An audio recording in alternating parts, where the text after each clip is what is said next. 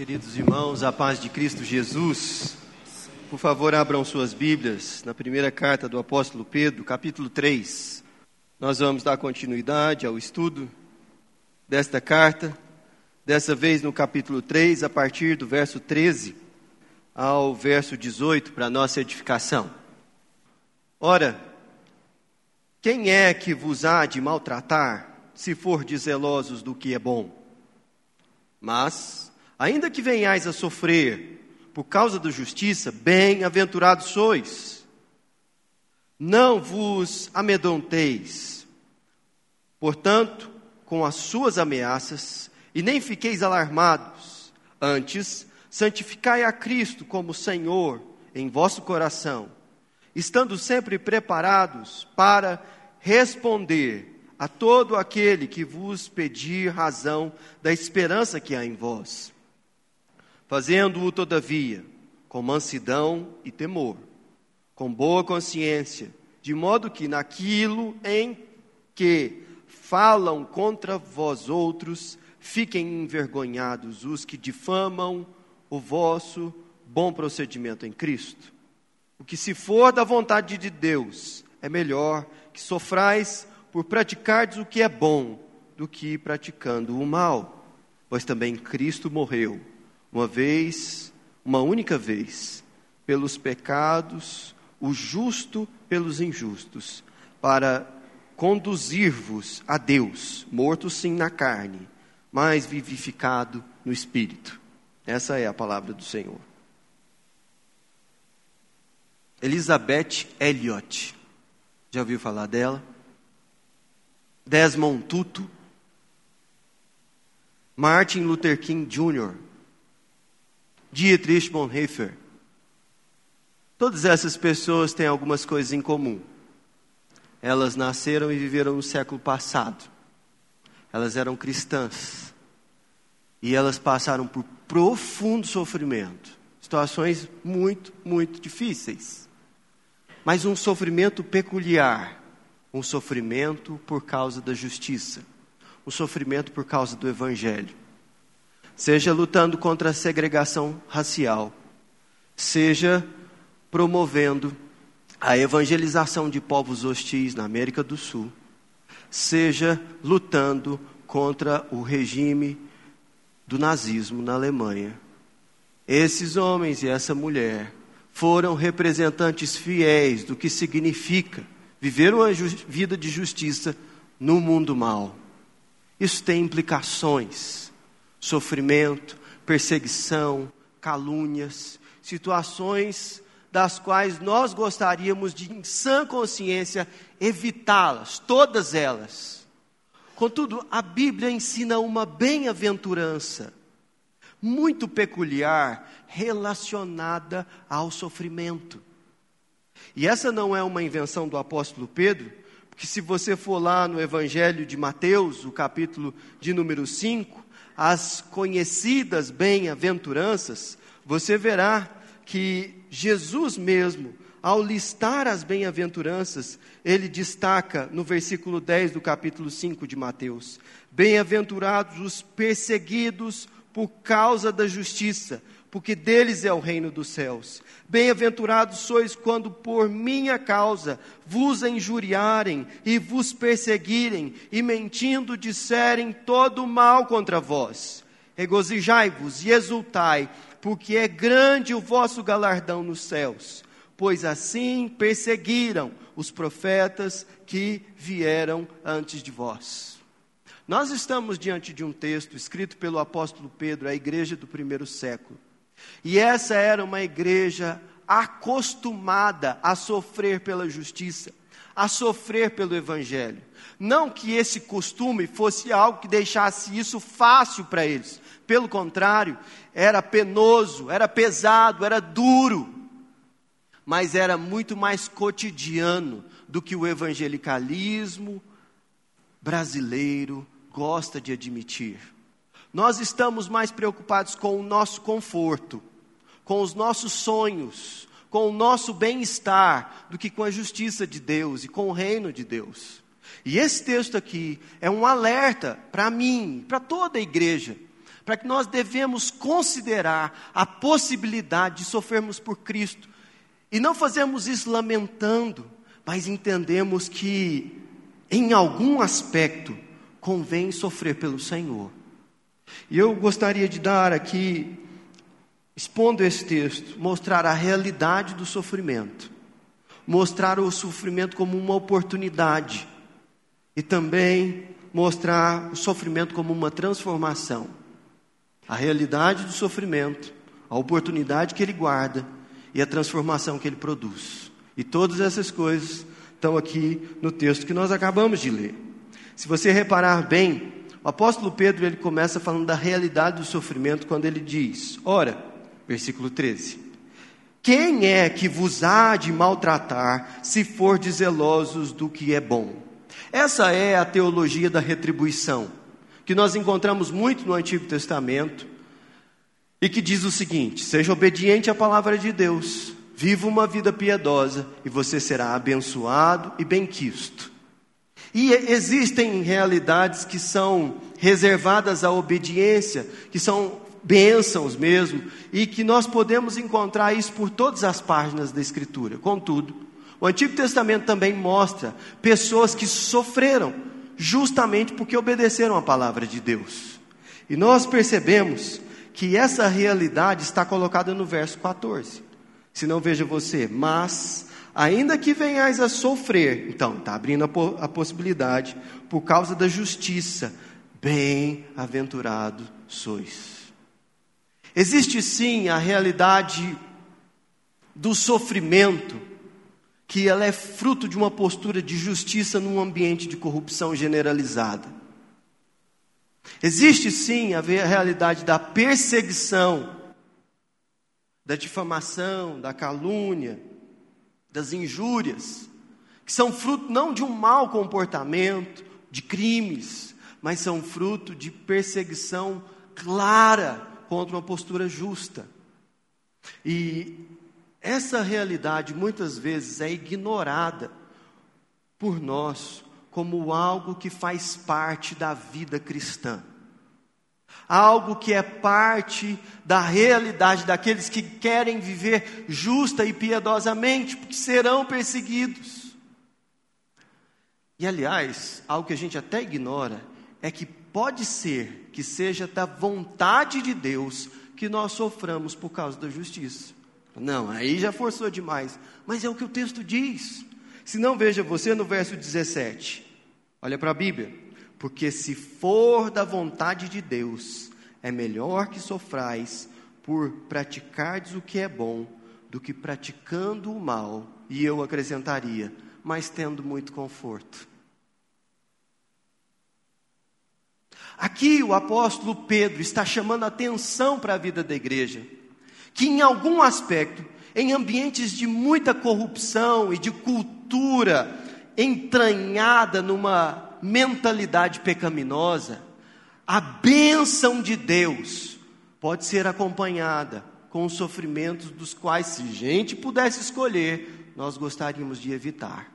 Mas eles podem ser o sinal justamente da bem-aventurança do Senhor a nosso respeito, da bênção dele na nossa história.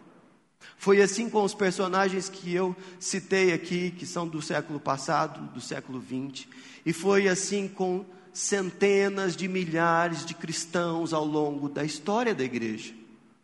Mas nós não gostamos muito de pensar nisso, porque para nós o mais importante é viver uma vida confortável e é conseguir adquirir os bens que nós tanto sonhamos ou fazer as viagens que nós gostaríamos de fazer o que não é pecado. Mas preste bastante atenção. Nós vivemos num país onde a corrupção é um dos traços culturais que não fazem a nossa sociedade avançar. E muito dessa corrupção está associada a uma cultura que não entende pecado como a Bíblia o apresenta, que não produz na igreja homens e mulheres públicos que fazem com que na sua gestão seja na iniciativa privada, seja no ambiente político, haja promoção da justiça estrutural, nas leis, nos órgãos de poder, nas, nos ambientes fiscalizatórios, nas agências reguladoras, tudo isso. Se alguém quiser viver pelo poder do Espírito Santo fazendo justiça no nosso país, sofrerá. Sofrerá. E nós podemos ser uma igreja tímida, que não necessariamente olha para isso como uma realidade da vida cristã.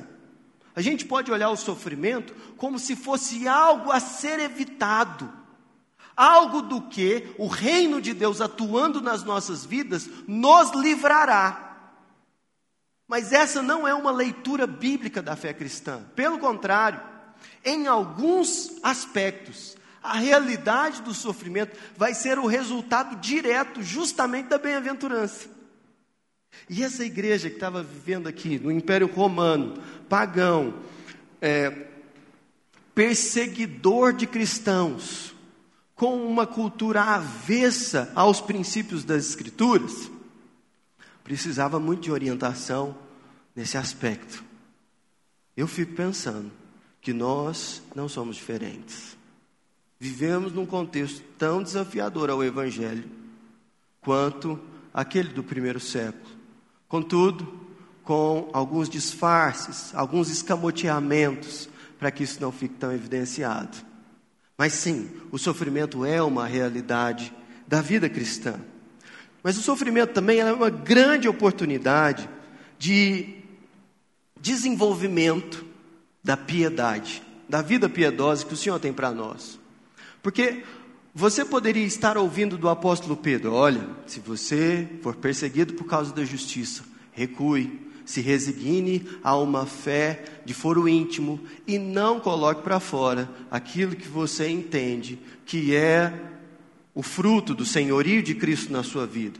Fica na sua, fica neném, passa de boa, faz o seu serviço, cara, crachá e resolve. E não luta contra isso não. E é de cristãos assim que o nazismo mais queria. Que só burocraticamente resolvessem suas questões. Percebe?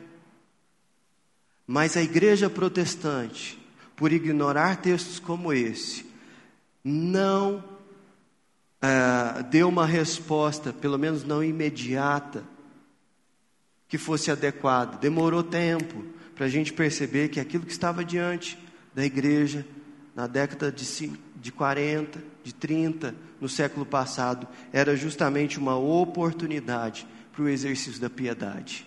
Que oportunidade é essa? De exercitarmos quatro disciplinas cristãs que podem ser muito úteis a nós em tempos de perseguição. primeira delas, a coragem, que é apresentada no verso 14: Não vos amedronteis, portanto, com as suas ameaças, nem fiqueis alarmados. É curioso olhar para o Antigo Testamento e perceber que todas as pessoas que foram comissionadas para uma missão no reino ouviram algo parecido com o que Josué ouviu em Josué 1:8. Não temas, ser forte, eu sou contigo por onde quer que andares. E aqui o apóstolo Pedro está dizendo a mesma coisa: não se atemorize, não se alarme, não tome as ameaças deles como sendo aquela realidade que vai moldar, o seu comportamento. Seja forte, seja corajoso. Em segundo lugar, a segunda disciplina é a santificação. Porque ele diz no verso 5: Antes, ao invés de ficar com medo, qual é o nosso papel como igreja? Versículo 15: Santificai a Cristo como Senhor em vosso coração. A palavra santificar, ela tem o significado de separar. E o que ele está dizendo é: separe o seu coração para Jesus e para Cristo somente. Não divida lealdades, sejam elas com o conforto que o dinheiro pode trazer, ou com as benesses de uma vida acadêmica alinhada a princípios que não tem nada a ver com o Evangelho do Senhor, seja a adesão, a crítica a qualquer posicionamento ou partido, ou a questão política. O que ele está dizendo aqui é que o seu coração precisa ter um Senhor, e esse Senhor é Jesus Cristo. Separe o seu coração para Ele. Não tenha medo, santifique-se para Cristo, santifique o seu coração, mas esteja preparado, e essa é a terceira disciplina estando sempre preparados para responder a todo aquele que vos pedir razão da esperança que há em vós. Olha que interessante, no ambiente de corrupção sistêmica e de um cristão procurando viver pelos princípios da palavra de Deus, ele será constantemente bombardeado, bombardeado, bombardeado. Isso eventualmente tende a nos vencer pelo cansaço. Mas a perseverança que o Espírito de Deus promove naquele que se renova no Senhor, faz com que ele tenha uma esperança. E aí as pessoas começam a perguntar: mas deixa eu te falar, por que você não desiste? Por que você não para? É porque eu tenho razões para ter uma esperança. Olha só a diferença entre aquilo que nós mais vemos na igreja evangélica hoje e aquilo que o apóstolo Pedro está dizendo aqui.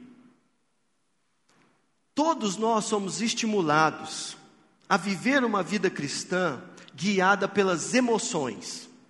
Isso está na nossa cultura, embora não esteja necessariamente nas Escrituras. Nós queremos vir para um culto e sentirmos a emoção de estarmos com os irmãos e sentirmos a presença de Deus. E não há nada de errado nisso. A grande questão é que nós somos chamados à obediência ao Senhor em alguns momentos em que não sentiremos disposição a isso.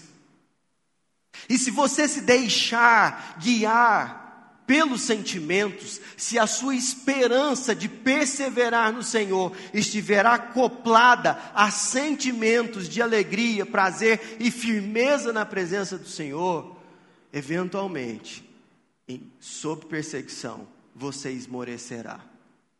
Mas nossa esperança tem fundamento não naquilo que sentimos sobre Deus, mas sobretudo sobre, por aquilo que sabemos dele. Nós sabemos que o nosso redentor vive e por fim se levantará. Nós sabemos que é promessa de Jesus que Ele está conosco até a consumação dos séculos. Nós sabemos que o Espírito Santo de Deus nos dará a palavra adequada quando nós nos colocarmos diante de pessoas que estiverem perseguindo a nós por causa da justiça do Senhor. Nós sabemos, nós sabemos. Mas quando você tem uma espiritualidade que não considera as coisas que fundamentam a esperança nessas razões, as emoções podem variar mais do que você gostaria e podem te deixar na mão em momentos de perseguição. Por fim, a quarta disciplina aqui, que a primeira é não temas, a segunda é santifique a Cristo e esteja preparado com as razões da esperança que você carrega. Veja que tudo isso deve ser feito com mansidão e temor. O texto nos diz isso no versículo 16: fazendo, todavia, com mansidão e temor, com boa consciência, de modo que naquilo que falam contra vós, fiquem envergonhados os que difamam o vosso bom procedimento em Cristo. Veja que coisa impressionante. Uma das coisas que o cansaço, a perseguição e a convivência com a corrupção e a injustiça fazem com o nosso coração é que a gente perca a paciência. É que nós nos cansemos da situação que não muda e que parece que nossas forças não são suficientes para ir na contramão daquilo ali.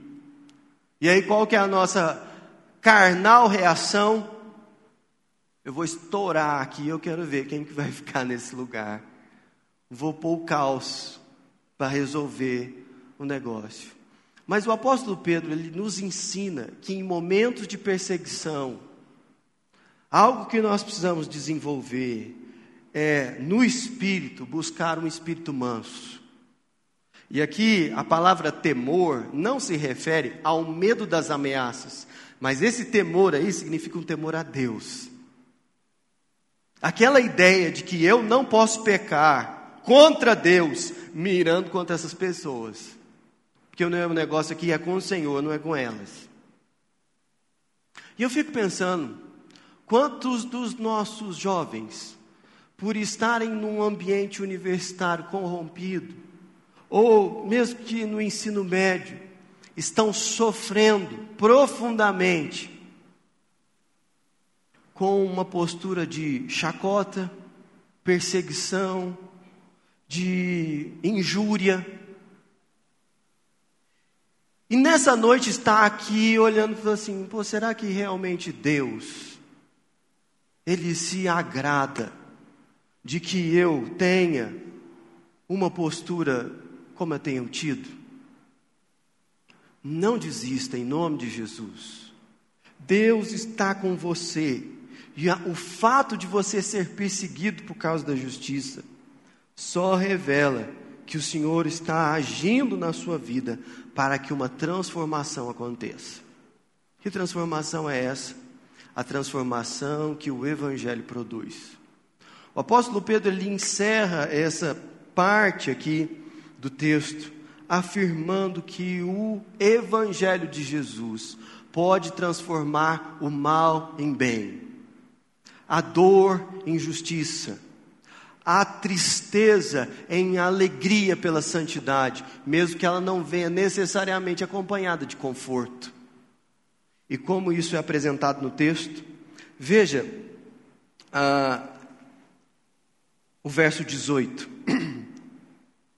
Pois também Cristo morreu uma vez, uma única vez, pelos pecados, o justo pelos injustos, para conduzir-vos a Deus, morto sim na carne, mas vivificado no espírito. O apóstolo Pedro ele vai mostrando que eventualmente será a vontade do Pai que nós soframos. Eventualmente nós seremos perseguidos por causa da justiça porque nós somos discípulos do Filho de Deus.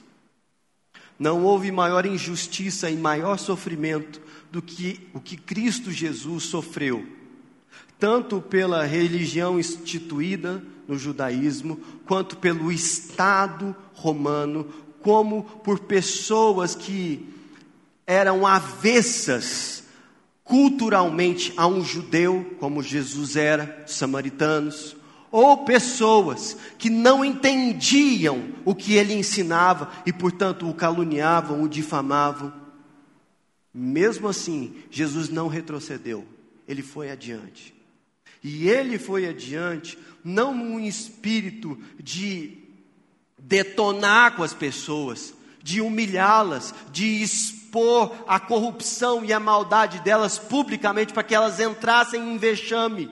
Jesus foi manso e humilde de espírito, para que através desse amor constrangedor, nós fôssemos colocados com a nossa própria corrupção, com a nossa própria inadequação à santidade de Deus.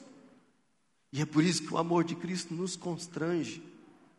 Mas ele não sofreu simplesmente uma injúria ou perseguição política, ficou exilado. Não, Jesus Cristo de Nazaré morreu para que o seu pecado, para que a sua injustiça fosse transformada e você fosse conduzido a Deus. É isso que o texto está dizendo.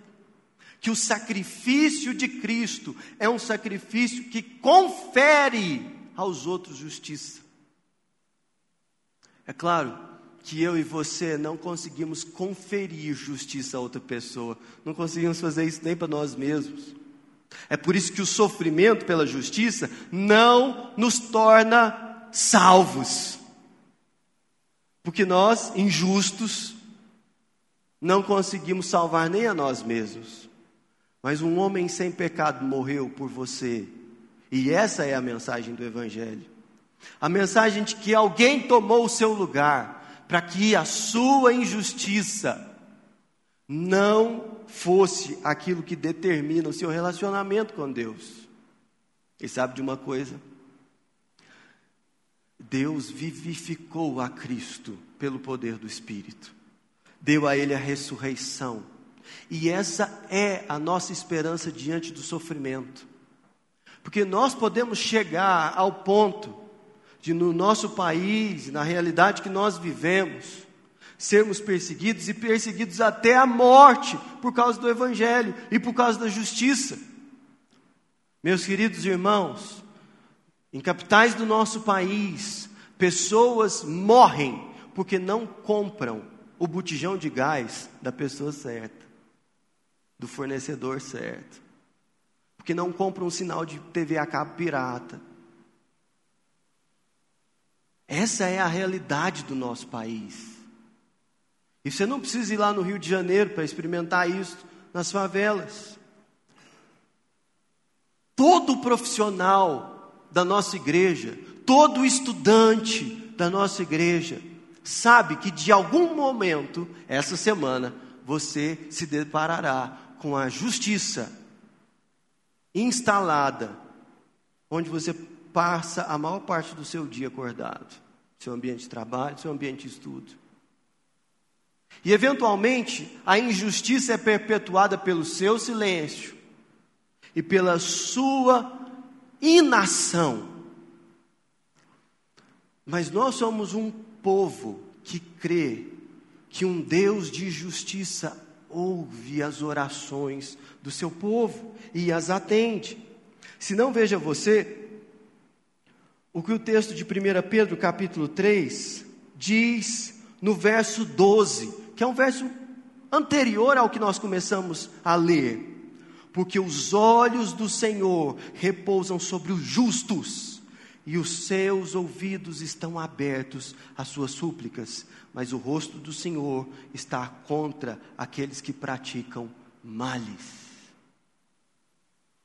O Brasil precisa de uma igreja sofredora pela justiça. A minha pergunta para você é: você faz parte dessa igreja? Porque essa é a igreja de Cristo. Essa é a igreja dos apóstolos. E nós precisamos, se queremos andar com Jesus, fazer parte dela. Eu gostaria de encerrar essa palavra aplicando a algumas áreas diferentes, de alguns cenários diferentes. Você pode estar num ambiente universitário, onde você vê muita gente fazendo muita bobagem, e acredita que porque você não se envolve em festas, ou não se entrega a vícios, está tudo certo. Você é o melhorzinho que está tendo. Mas perceba que diante do texto que nós lemos, essa é uma visão muito medíocre do que significa andar com Cristo muito medíocre. Deus colocou você lá como sal e luz. E você estará salgando e iluminando, geralmente, na mesma proporção em que é perseguido. Pense sobre isso. Pense sobre isso. Às vezes você quer ser popular, e o que Deus está chamando para ser é justo. Isso não é ser um santarrão que vai apontar na mão e o dedo na cara de todo mundo. Não, isso aí envolve mansidão e temor a Deus. Deus quer te levantar nessa geração para fazer isso onde você está. Eu entendo você, meu irmão empresário, que luta com uma carga tributária desproporcional e injusta e que oferece pouquíssimos retornos para alguém que anda retamente no nosso país. Você lida com uma concorrência desleal. E não é só você que sabe disso, o Senhor também sabe.